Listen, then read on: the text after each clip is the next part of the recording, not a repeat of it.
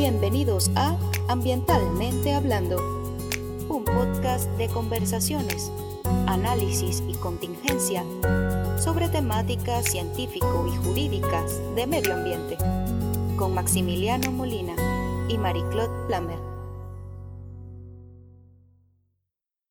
Bienvenidos y bienvenidas a nuestro cuarto capítulo de Ambientalmente Hablando, Derecho y Ciencia. Aquí estamos Marie-Claude Plamer y quien les habla Maximiliano Molina y hoy continuaremos conversando sobre el alcance de la discrecionalidad del SMA para iniciar un procedimiento sancionatorio. Y, pero esta vez traemos un invitado especial y ahondaremos sobre la problemática de gestión y diseño institucional en que repercute el fallo que mencionamos en el capítulo anterior del tercer tribunal ambiental. Marie-Claude. Hola, buenos días a todos y, todas. Hoy día estamos con un gran invitado, con el profesor eh, Luis Cordero, eh, que es un referente para todas las discusiones ambientales. Eh, fue uno de los gestores en conjunto con la ex ministra Analia Uriarte, con Jiménez Insunza y un equipo de trabajo quienes lideraron el proceso de la reforma a la institucionalidad ambiental, así que eh, para mí en particular y, para Max también es un privilegio tenerte, Luis, con nosotros. Muchas gracias por, la por, la, por, aceptar esta invitación. Y eh, como vimos en, el podcast anterior, eh, discutimos sobre esta sentencia del Tercer Tribunal de Valdivia mm. que dejaba sin efecto una resolución de archivo de la superintendencia en la cual eh, fundamentaba no iniciar el procedimiento sancionatorio respecto de infracciones, eh, eh, dada su baja entidad y en particular sobre su baja, su no generación de impactos ambientales. Esto es respecto a eh, asociado una denuncia en contra de em, la central eh, Santa María eh, de Colbún en la ciudad de Coronel. Entonces, el objetivo de esta, de esta conversación y, aprovechando al profesor es discutir sobre em, el fallo, ¿ah?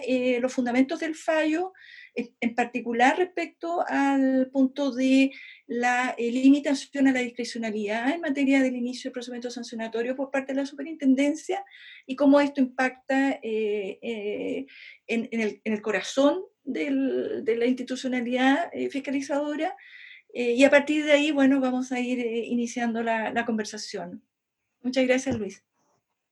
No, por favor, muchas gracias a ustedes por la, por la invitación. Y, así que mientras pueda ser útil para la conversación, adelante. Siempre. Entonces me gustaría saber, Luis, cuál es tu opinión respecto a este fallo. ¿Cómo lo ves, digamos, en este, eh, si estás de acuerdo en general respecto a sus fundamentos? Eh, ¿Y qué implicancias podrían tener, podría tener en, hoy día en el desarrollo y en la labor de la Superintendencia de Medio Ambiente?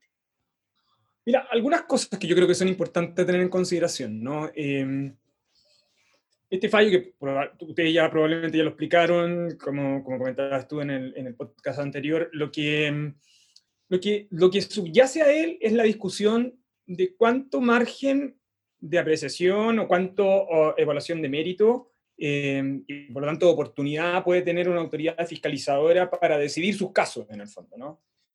Eh, por, varios, por varios motivos, en rigor, ¿no? Porque mm, yo diría que las autoridades de fiscalización enfrentan dos dilemas. Uno, el dilema eh, de eh, sus objetivos de política pública y su política sectorial, ¿no? O sea, habitualmente las agencias, las entidades de fiscalización tienen objetivos de política pública sectorial porque, no sé, tienen planes de fiscalización, los orientan en un sentido determinado, hay variables de riesgo que probablemente evaluaron y por lo tanto priorizan áreas de fiscalización. Eso significa en consecuencia que tú tienes una orientación material. Eso es como una cosa.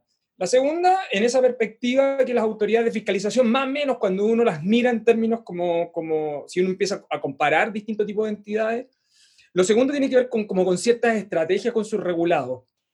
Eso suele pasar con entidades que tienen eh, vínculos cotidianos con sus regulados, ¿no? Es lo que pasaría con superintendencias que tienen mercados relativamente acotados, ¿no? sé, el ejemplo clásico sería pensiones, salud, eh, eh, electricidad, etc.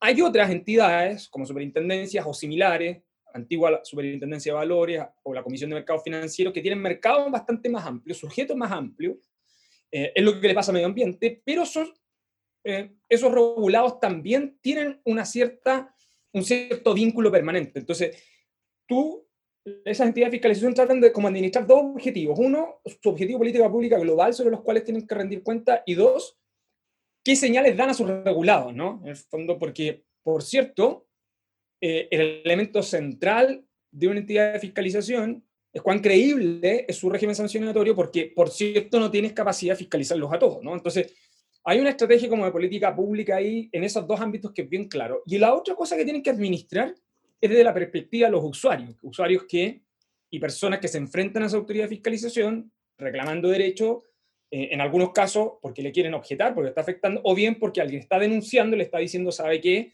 esa actividad o ese tercero me está produciendo perjuicio, etc. Entonces, ¿cómo combinar todas estas cosas? Es, uno, es, un, es un, desafío. Eh, y, la, y la pregunta que nacen en casos donde, que son varias en el fondo, ¿no? Eh, que, que provoca esto cuando a su vez el, regulado, el regulador tiene a su costado un sistema de revisión judicial especializado, que es lo que pasa en la dinámica entre Superintendencia de Medio Ambiente y Tribunal Ambiental, es que se supone, y este es más o menos como el diseño, ya que, que, que me invitaba a hablar un poco del diseño, que cuando tú tienes una agencia especializada con un tribunal especializado, ese tribunal tiene algo, tiene bastante jurisdiccional, pero tiene bastante administrativo también, porque en el fondo lo que hace es una relación de juegos repetidos. Por juegos repetidos debemos entender que el hecho se reitera sin variar los aspectos centrales o medulares. En este contexto, un ejemplo sería las infracciones de por superación de norma de emisión de ruido. Entonces, la, la, racionalidad que está detrás de eso es que si yo tengo un tribunal especializado frente a una agencia, en principio hay un proceso dinámico de, de aprendizaje y entonces eh, yo tendré que ir en la medida, el tribunal tendrá que mirar a ese organismo diciéndole no te excedas acá, eh, y por lo tanto yo pueda ir ajustando mi política de fiscalización a esos criterios. Entonces, ¿por qué lo digo? Porque el gran riesgo cuando uno tiene la combinación agencia especializada con tribunal especializado, es algo de lo que yo escribí con, con Javier Tapia después, en el fondo, es que ese tribunal comienza, parece como que comienza a pasar la frontera de la decisión jurisdiccional y comienza a transformarse en una especie de coadministrador. Y eso es particularmente decidor cuando tienes tribunales mixtos en el fondo. Entonces, ¿por qué hago toda esta introducción? Porque, porque la combinación de todo esto hace que este caso sea tan interesante en el fondo. Porque cuando uno mira lo que pasa con la superintendencia, en este caso en particular, es que yo creo que la superintendencia justifica bien su política de fiscalización, por un lado, y por la otra, la estrategia que en el fondo está aplicando. En el fondo lo que está haciendo es diciendo, mira, esta es mi estrategia de fiscalización respecto a este tipo de proyectos, no respecto además de las particularidades de este tipo, por, por, la particularidad que tiene una central de estas características, pero además también estoy dando una señal de que, ojo, es posible aplicar algunas cuestiones correctivas porque hay una cuestión de eficiencia, hay una cuestión de eficacia, administración de los fondos públicos que puede terminar por perjudicar a otros intereses el hecho de que si no hay un impacto, entonces yo pudiera desestimar eso, ¿no? Es como el punto. Lo que pasa es que, ah, y a mí me parece que en este caso, esa estrategia de la superintendencia es muy clara. Es muy clara en el origen, es muy clara en la decisión eh, de este caso. Y al otro lado tienes un tribunal que lo que te dice es, no, la verdad es que yo creo que tú estás obligado, si recibes una denuncia, a instruir un procedimiento. Y entonces hace esta, esta interpretación que tiene sobre el artículo 47 se refiere al artículo 47 de la Ley Orgánica de la Superintendencia del Medio Ambiente, que trata sobre que la denuncia originará un procedimiento sancionatorio si ésta está revestida de seriedad y tiene mérito suficiente. No, no quiero aburrir a la gente, pero que en el fondo hace esa idea de que si usted recibe la denuncia, se va a originar un procedimiento administrativo que, si tiene el mérito suficiente, entonces eh, avanzará. A mí me parece que el tribunal comete un error. El error que comete es decirme, mire, originará un procedimiento administrativo. O sea, hay una especie como de imperativo, tiene que incluir. Y lo segundo es que omite, y es ambiguo en esta segunda parte, que en el fondo la desestimación o no es un problema de la facultad de la autoridad administrativa. ¿Por qué? Porque es evidente que no puedo instruir para esto cualquier cosa. De hecho, esta racionalidad está en la ley de procedimiento administrativo, que para todo esto efecto opera como ley supletoria, ¿no? ¿Por qué? Porque es evidente que una autoridad administrativa, respecto de todas las denuncias que recibe, no, no solo de fiscalización, sino que respecto de todas las solicitudes que recibe, respecto de cualquier tipo de cosa, no puede respecto de todas ellas instruir un procedimiento, ¿no? O sea, y la racionalidad que está detrás de eso es que el procedimiento tiene que tener un fin útil. Entonces, ¿qué es lo que hace la ley de procedimiento administrativo? Le dice, mire, vamos a hacer una etapa previa y vamos a ver si hay mérito o no hay mérito para iniciar el procedimiento. Esa racionalidad es la del 47. Entonces, cuando esa racionalidad del 47, que me, me, toma, me permite, en el fondo, decir si intuyo o no intuyo, si hay mérito suficiente, ¿no? Es la idea de, de lo que está detrás de eh, la etapa de información previa que tiene la ley de procedimiento administrativo. Entonces, entonces, ¿qué sucede? Que el tribunal trata de hacer una interpretación literal para algo que debiera, en principio, entender que salvo que exista un incumplimiento manifiesto de la superintendencia, debiera ser diferente. ¿Y por qué es esto importante? Porque si uno empieza a mirar otros sectores, es lo impropio que le pasa a la Contraloría. Yo, ustedes y yo probablemente lo conversaron, pero, pero fíjense que en el caso de Contraloría, porque este caso tiene otra cosa interesante, declara por efecto reflejo la ilegalidad el dictamen de Contraloría que autoriza la superintendencia. O sea, es una especie como de inaplicación de dictamen. Y ojo que ustedes saben, y los que les interese este podcast sabrán, que los dictámenes de la Contraloría, en, dada la interpretación, es vinculante. Por lo tanto, la superintendencia no tiene, de hecho, otra alternativa que ocupar ese dictamen, porque ese dictamen en el fondo le da una cierta racionalidad. Y, y esa es un estándar que la Contraloría aplica respecto a sus propias investigaciones, ¿no? Además, que como decía Marie-Claude, está representado en otros sectores, pero que además la Corte también relativamente acepta en general en la autoridad de fiscalización. Sin embargo, ¿cuál es el punto? Fíjense, y esto es bien importante. En aquellos casos donde uno entiende que, por cierto, no puedo instruir todo procedimiento administrativo, porque hay un tema de eficiencia y eficacia, hay política de fiscalización, hay señalidad, etc. Lo que sí yo creo que es conveniente recordar es que la Suprema lo que ha dicho y también en algún sentido la Contraloría es, ok, usted podría no iniciar el procedimiento, porque estas son, sus razones de política de fiscalización, pero sabe, el que le hizo la denuncia tiene derecho a la respuesta, entonces usted le tiene que responder, le tiene que decir, mire, yo recibí su denuncia y la verdad es que no lo voy a instruir el procedimiento por estos motivos. Entonces, pero es una cosa distinta, esos derechos a obtener una respuesta razonada por parte de la autoridad que es la que tiene cualquier ciudadano, pero eso no puede transformar en mecanismo de coadministración. Yo creo que este, este, este, caso tiene ese riesgo en el fondo, ¿no? Eh, que sobrepasa esa barrera y obliga a la superintendencia a eh, prácticamente eh, gestionar todo procedimiento. Y de hecho creo que inutiliza la regla del artículo 47 en rigor, ¿no? además de estar inaplicando la eh, el dictamen de la propia Contraloría. Por eso me parece que es un fallo que tiene ciertas debilidades desde ese punto de vista como analítico. ¿no? Luis, en el caso que este fallo que está, está casado, digamos, es decir, todavía puede ser que la Corte Suprema eh, diga otra cosa, pero en el, mejor de los mundos, digamos, y si eh, asume y la Corte Suprema dice, no, hay un margen de discrecionalidad que tiene que tener límites, que tiene que estar motivado, fundado, etc. ¿Cuál es ¿cuáles serían, a tu juicio, eh, los mínimos para em, ejercer esa discrecionalidad por parte de la superintendencia? Porque dentro, bueno, eh, en el, ejercicio dentro de la superintendencia hay eh, una, tú sabes, muchas, digamos, em, informes de fiscalización, poca capacidad, etcétera. Podemos conversar ese punto en particular. Pero, mm, pero claramente, ¿cuál es el piso mínimo para ejercerla, porque se ha ejercido efectivamente en un contexto de sancionatorio bajo unas modalidades no regladas que, se denominaban correcciones tempranas, eh, que, están incluso reconocidas en la guía de, metodología de sanciones, hay una pequeña definición que se agregó en, ese momento. Y en el programa de fiscalización. Y en el programa de fiscalización, que lo relevamos en el podcast eh, anterior, que por primera vez, digamos, en un acto administrativo de programación, la superintendencia incorpora el concepto de corrección temprana en etapa de fiscalización, en el marco de la subprogramación. Pero no hay, no dice qué lo que es, no dice cómo lo va a aplicar no dice cuándo lo va a aplicar.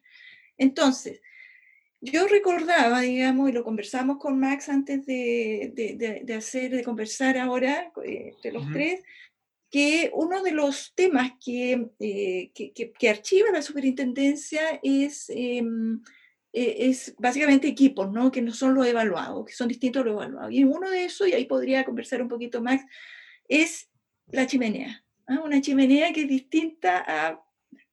Ahora, una infracción similar se hizo, se imputó a un titular, a otro titular, digamos. Eh, entonces, si yo asumo el archivo por ese tipo de infracción, ¿ah? al, señalar que no genera impacto, creo yo, esta es una opinión personal, debiera haber un trato igualitario, ¿no?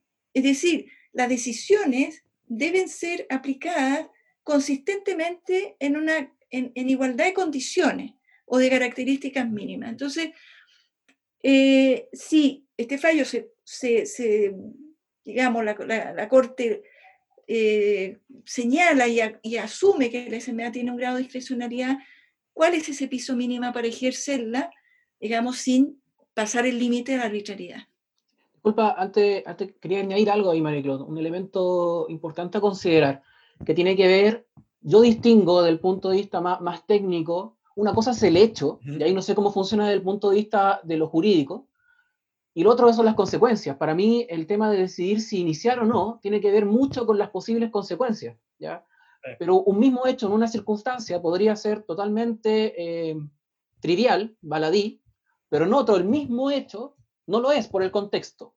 Entonces, estos criterios debieran ir más enfocados a las consecuencias se genera esta, este, esta dificultad o este, disculpa, esta indefensión, no indefensión, corrígeme Marie-Claude, esto de, eh, de la no igualdad ante la ley respecto al hecho o también se comprenden las circunstancias ambientales del entorno. En un caso del 2001, en Reino Unido, en un caso de, derecho administrativo, Lord Stein que hizo famoso una, una clásica frase para el derecho administrativo. En el derecho administrativo el contexto lo es todo poco a propósito de lo que dice Maximiliano. Em, y eso es bien importante porque la pregunta es cómo tú mides el, funcionamiento de agencias eh, administrativas. Entonces, claro, debe respetar la ley, sí, pero eh, es como el piso elemental, pero la pregunta es cómo tú las evalúas, y bueno, la ley también te dice que tienes que evaluar la eficacia y la eficiencia en el fondo, ¿no? O sea, no solo cómo gestiona sus recursos, no solo los dineros, sino que sus capacidades instaladas, sino que además cómo obtiene sus resultados. Y por eso la idea de correcciones tempranas es una idea muy instalada en todas las autoridades de fiscalización, a modo ejemplar, es lo que hace la autoridad sanitaria, es lo que hace eh, el inspector del trabajo. ¿no? Entonces, eh, todos los manuales, documentos que tienen por finalidad o las políticas de programación em, o documentos similares, lo que tratan de hacer cuando tú tienes múltiples, eh, tienes muchos brazos de fiscalización, es tratar de estandarizar. Esos manuales existen en, en Chile en muy distintas agencias. Entonces la pregunta de cómo aplico el criterio de igualdad es súper relevante, porque, claro, ahí vendrá esta discusión de cuando hablamos de igualdad, es igualdad entre quiénes, ¿no? Entonces, no, tiene que ser igualdad respecto a aquel sujeto, a aquella situación que está en la misma condición. Es una manera clásica, ¿no? De hecho, pero, por ejemplo, la Corte diría, eh, que esto es muy recurrente en recursos de protección, eh, es la igualdad se mide entre la actuación concreta y un ideal, que es lo que suele hacer para efectos de controlar por motivación.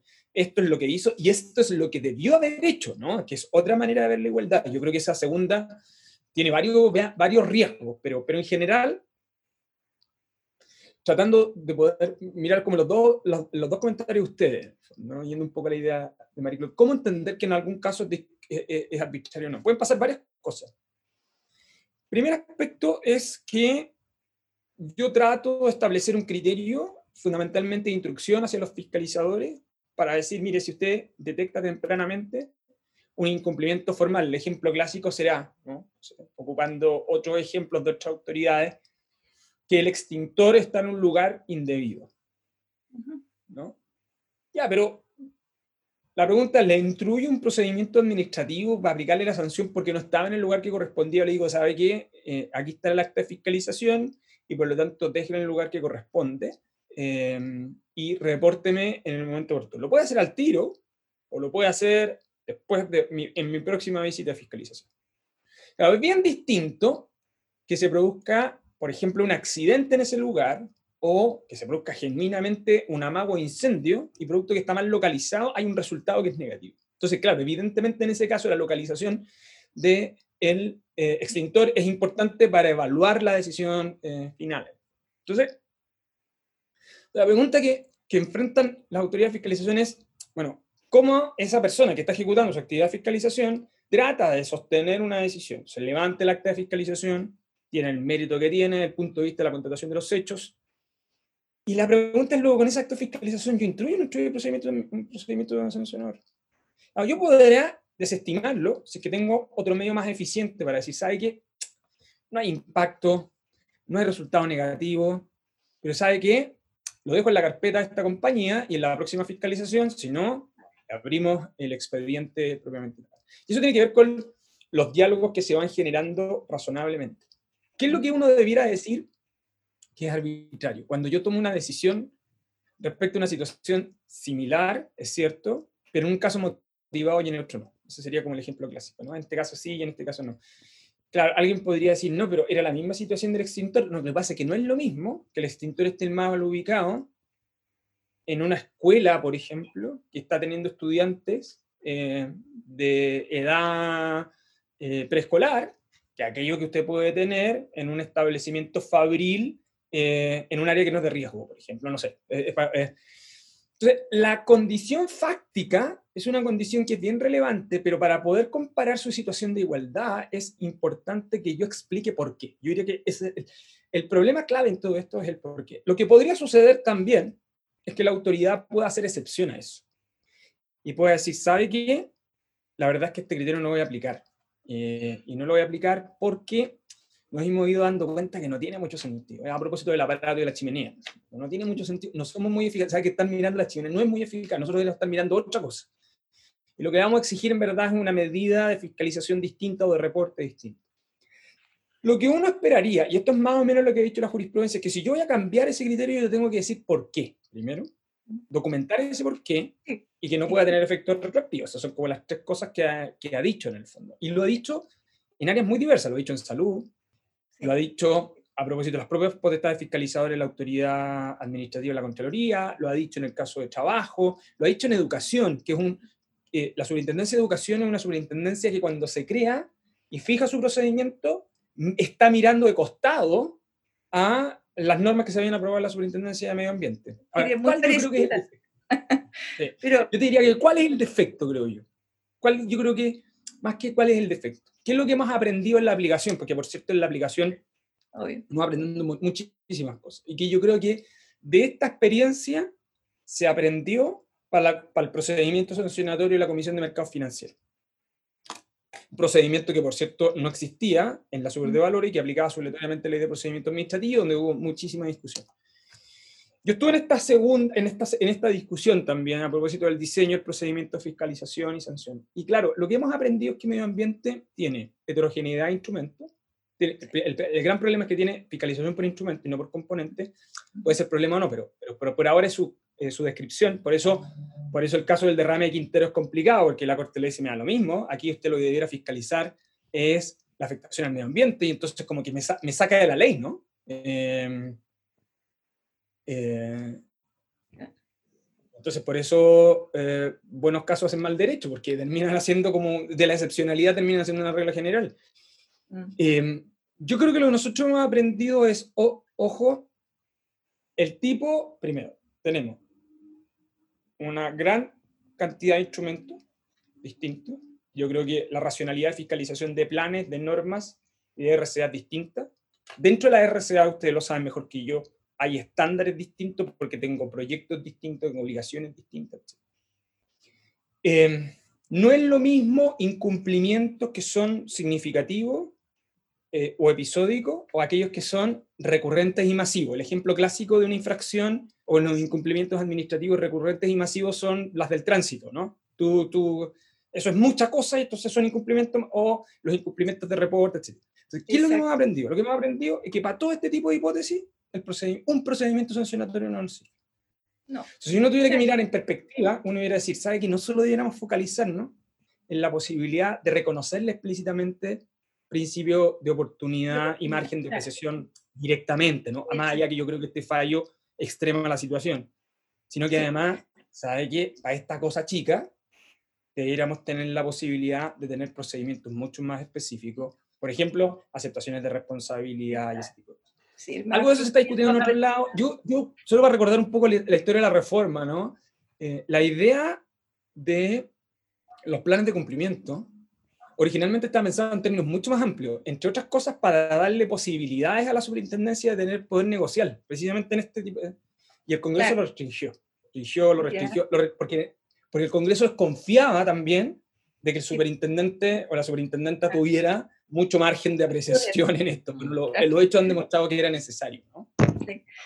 En ese, en ese contexto, perdona Max, sería bueno que, que diéramos esto, estos datos, porque eh, Ruiz daba hartos ejemplos, digamos, pero en temas de superintendencia se ven mucho, es decir, solo en el tema de reportes de riles, es decir, tú puedes tener en un año eh, miles, miles de informes de fiscalización asociados a, a riles, donde en, un, en, una, en una planta puede haber un mes con una excedencia de un componente y todo el resto cumplimiento. Es decir, vas a hacer un sancionatorio por ese, por ese mes.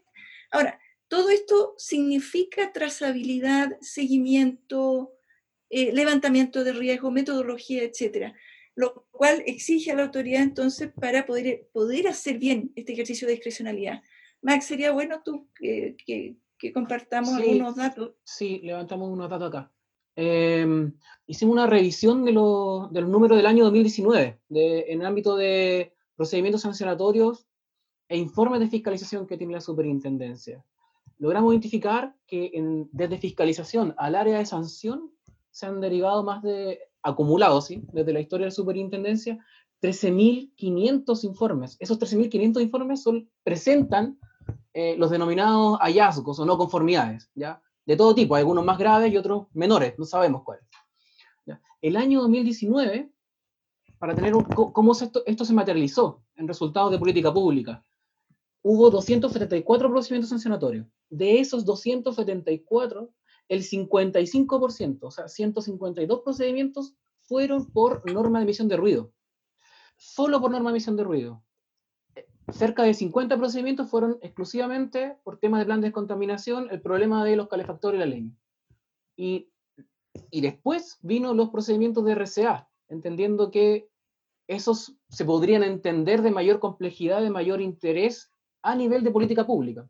Entonces, justamente, lo que uno ve de la revisión de los números es que el foco, aparentemente, dado el problema de gestión de la superintendencia, ha estado, ha estado como eh, concentrado en abordar la demanda, la alta demanda que hay de denuncias, por ejemplo, en estos aspectos, pero no necesariamente está respondiendo al riesgo ambiental. Entonces, es un tema que uno se pregunta el cómo esta falta de alternativas, ya sea de discrecionalidad u otras herramientas, está perjudicando la labor de política pública.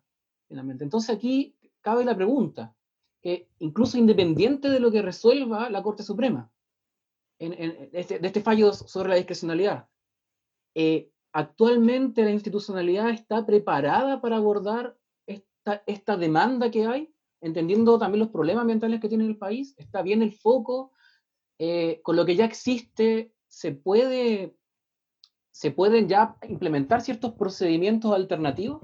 Ahí cabe una pregunta sobre eh, abordar esta problemática. ¿Qué piensa, profesor? Mira, hay como varias cosas. La primera es que yo creo que ruido es un caso, es un súper buen ejemplo de masividad y recurrencia. Entonces, son muchos casos muy recurrentes y además de poca entidad, o que la mayoría son de, de muy bajísima intensidad, pero claro, son... Muy molestosos. Eh, una, claro, esto es una, esto una clásica discusión que yo tengo con eh, el ex superintendente Franz. Porque él tiene dos cosas, yo con el aprecio que le tengo es, necesitamos más gente, no tengo gente, más presupuesto, y en segundo lugar, eh, que En verdad, sáquenme esto de la superintendencia. Entonces, yo he dicho que esa propuesta es distribuir pobreza en el fondo, porque igual significa que uno tiene que trasladar la fiscalización de ruido a algún lugar. Y yo más bien lo que he defendido, que mm, es como el, la idea que subyacía la superintendencia de medio ambiente, que por distintos tipos de razones, porque además una cosa es el diseño y otra es la implementación. La implementación después va mostrando que hay cosas que no dan, no más como están diseñadas. Entonces uno tiene que ir adecuando. Yo eso lo tengo perfectamente claro. La gestión, la gestión le, da, le da una visión completamente distinta. Y uno debiera tratar de apoyar cómo ir haciendo ajustes a esos procesos de gestión. Por eso uno, uno siempre trata de tener como agencias administrativas con, con competencias amplias, no porque quiera abusar, porque sino sencillamente porque necesita ir mirando cómo va adaptándose en el camino, ¿no? Entonces, que le pongamos todos los controles en el camino que podamos, pero que el legislador le dé cierto ámbito global de intervención para ir logrando esa adaptación. Pero suele pasar a veces que esa desconfianza es tan grande, como pasa con varias reglas de la superintendencia, que tienen muchas restricciones, entre otras cosas porque siempre un sector en la tramitación legislativa sospechaba profundamente acá, no, como no había fiscalizador ambiental, se. Entonces, ¿qué sucedió? Sucede que, claro, la idea está, pensada para el Sistema Nacional de Control y en el Sistema Nacional de Control Ambiental la pregunta es ¿qué hacemos con ruido? Esa yo creo que debiera ser la pregunta. ¿Qué hacemos con infracciones de estas características? ¿Qué hacemos con las infracciones de riles? Porque este problema de la cantidad de reportes que me llegan por incumplimiento es el mismo problema que tenía la, super, la Superintendencia de Servicios Sanitarios antes o que tenía la Autoridad Sanitaria. Recuerden que ahí hay un, hay un tema de duplicidad dando vuelta.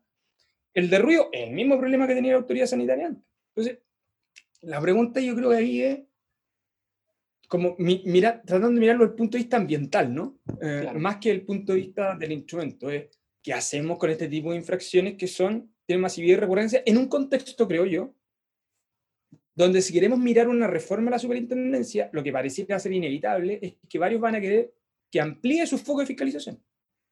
No, totalmente. ambientales. Entonces, de hecho, lo están haciendo.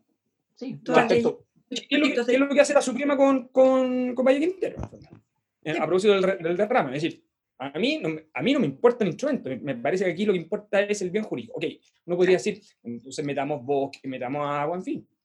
Pero si vamos a hacer eso, lo único que digo es cuidado, que lo que, lo que hemos aprendido estos años de la Superintendencia de Medio Ambiente es que no es lo mismo señalizar con infracciones grandes, medianas, asociadas a RCA o incluso en cumplimientos de planes grandes, que aquí estas cosas que son masivas y recurrentes, ahora alguien podría decir que tienen poca incidencia ambiental, pero ¿sabe? Son, tienen mucho número, sí. muchas denuncias, el estándar en consecuencia de respuesta es bien grande, y lo cuarto es que genera disconformidad de los usuarios. Entonces, porque dice muy simple, o sea, mire, yo hago la denuncia y la Superintendencia de Medio Ambiente no hace nada. Entonces, eh, entonces claro, mientras pensamos en fiscalizar no sé, la RCA importante.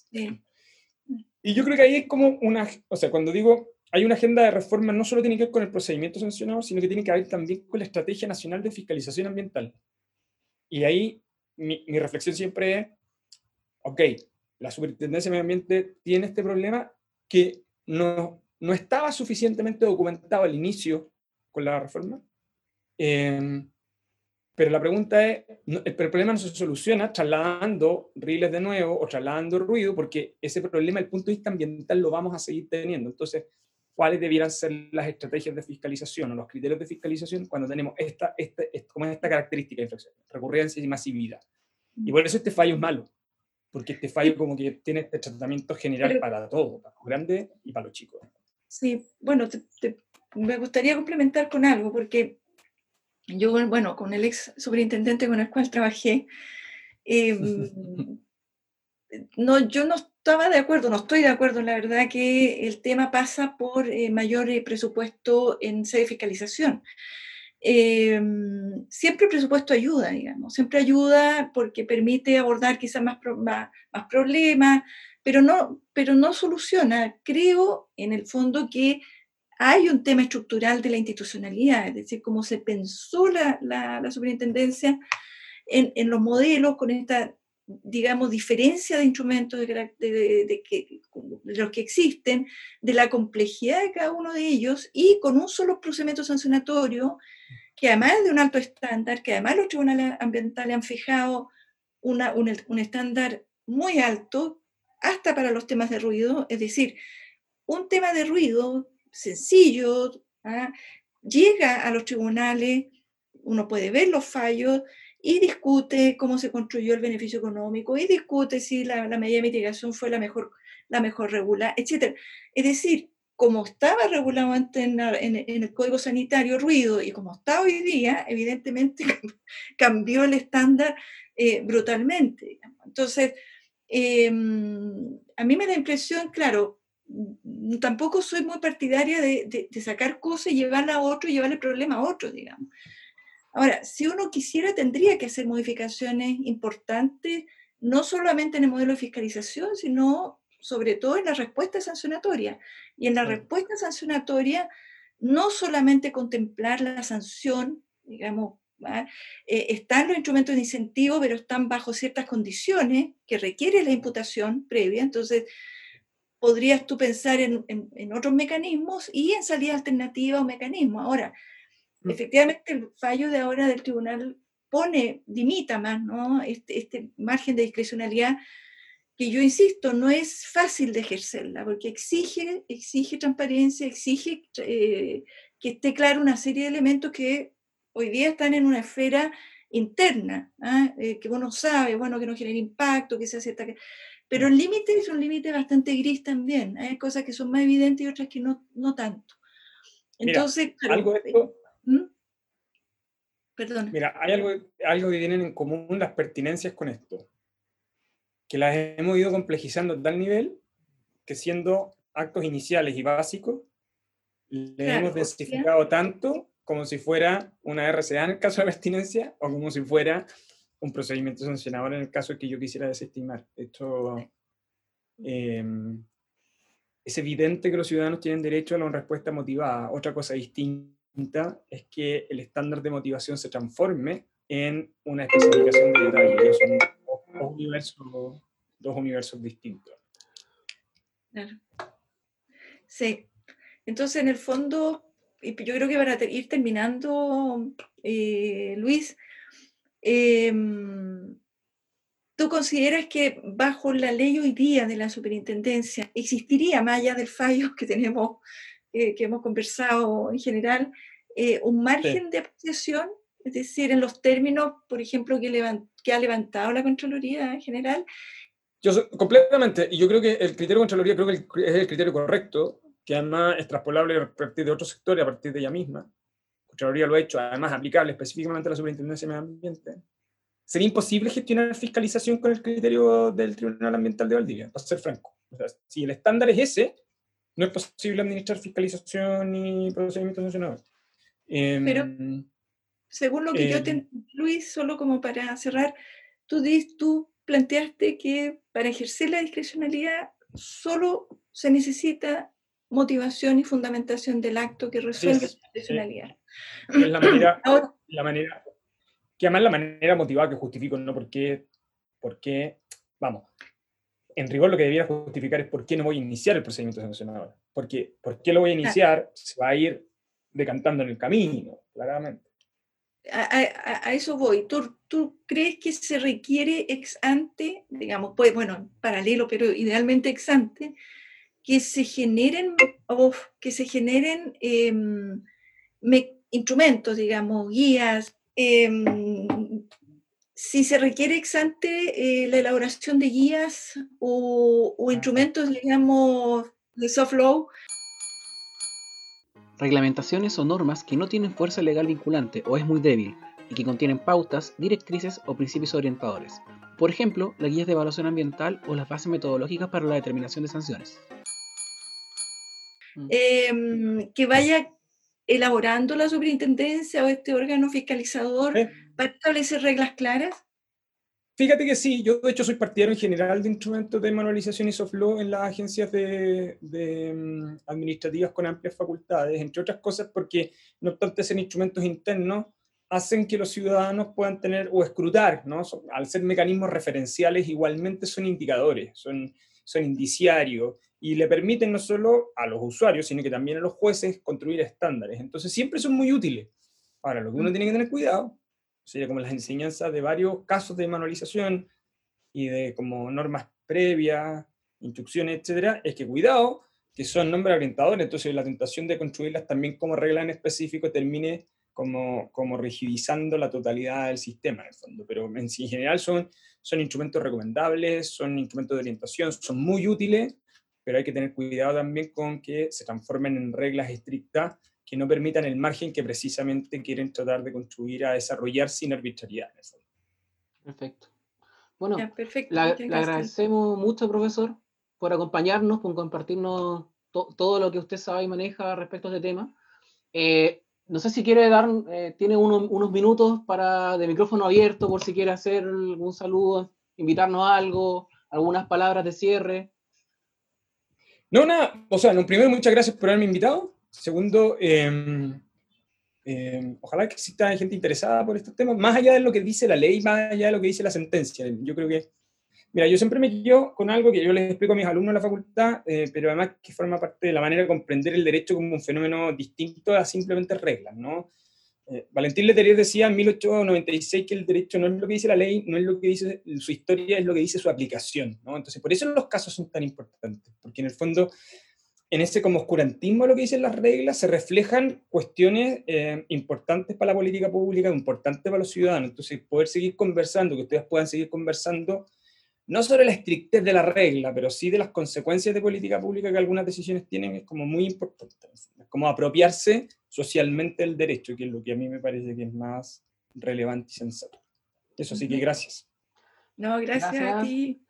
Chao María chao profesor, a la audiencia, eh, le agradecemos habernos escuchado, nos volveremos a encontrar en un próximo capítulo de Ambientalmente Hablando, Derecho y Ciencia. Eh, síganos en Spotify, en Instagram, próximamente en YouTube, aún tenemos pendiente subir ahí. Y si tienen sugerencias y comentarios, pueden escribirnos al correo ambientalmentehablando.com. Hasta la próxima. Esto fue Ambientalmente Hablando con Maximiliano Molina y Marie-Claude.